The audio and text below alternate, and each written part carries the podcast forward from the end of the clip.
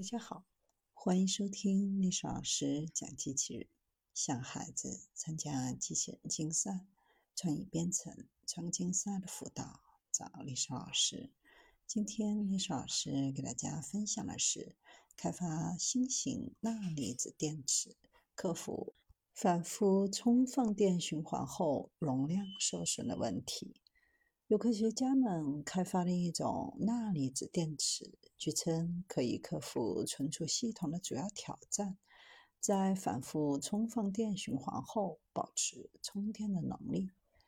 这个问题与锂离子电池在前几个充电循环期间在阳极上产生的固体电介质界面的不稳定性密切相关。以防止电解质分解并保持循环能力，固体电解质界面层应该与电极材料具有良好的粘附性，表现出良好的电子绝缘性能，能够传导锂离子。固体电解质界面层的不稳定是钠离子电池长期循环性能的关键障碍。电解质通常在低电压下分解。在阳极表面形成固体电解质界面。理想情况下，固体电解质界面应该是电子绝缘的，但对于离子传输具有离子传导性，对电解质是不溶和惰性的，以防止阳极和电解质之间持续的副作用。为了避免固体电解质界面溶解，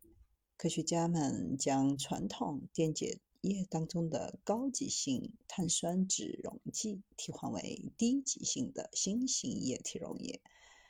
它由在碳酸二甲酯和磷酸三氟乙基的溶剂混合中的双氟磺酰基亚胺钠盐组成。这种低溶剂化电介质实际用于四点二伏的高压钠离子电池当中运行。目前，钠离子电池的电解质配方会导致负极上的保护膜随着时间的推移而溶解。这种薄膜至关重要，因为它允许钠离子通过，同时还保持电池的寿命。电解质还在阴极上形成了一层超薄的保护膜，从而确保额外的系统稳定性。